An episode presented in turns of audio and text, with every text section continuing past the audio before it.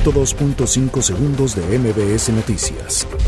La Secretaría de Salud confirmó que son siete los casos del nuevo coronavirus o COVID-19 en nuestro país, pero tres de ellos serán dados de alta este martes al cumplir su periodo de aislamiento de 14 días. La secretaria de Gobernación, Olga Sánchez Cordero, aseguró que este gobierno hará lo necesario para abatir las violencias, el acoso y los feminicidios. El peso mexicano operaba con movimientos erráticos este martes, mientras repuntaban los precios del petróleo, y luego de que la Comisión de Cambios de México anunció en la víspera un incremento en el monto de su programa de coberturas cambiarias para hacer frente a la fuerte caída de la divisa. En 2019 se registraron 109.000 partos y 0.28 decesos maternos en el país, lo que representa una disminución en el índice de mortalidad en mujeres embarazadas, destacó el presidente Andrés Manuel López Obrador.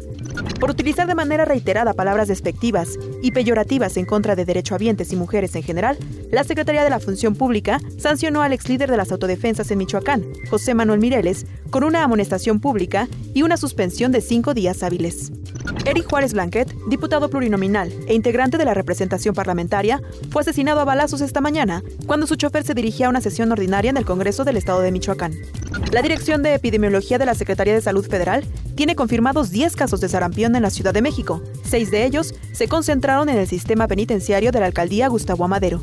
Mujeres del campo comercializan en la plancha del Zócalo Capitalino productos artesanales, así como hortalizas, verdura y fruta, con precios a menor costo que en mercados públicos y supermercados. El expresidente de Bolivia, Evo Morales, mostró este martes su preocupación por la participación de Estados Unidos en las elecciones a realizarse en el país andino el próximo 3 de mayo. 102.5 segundos de MBS Noticias.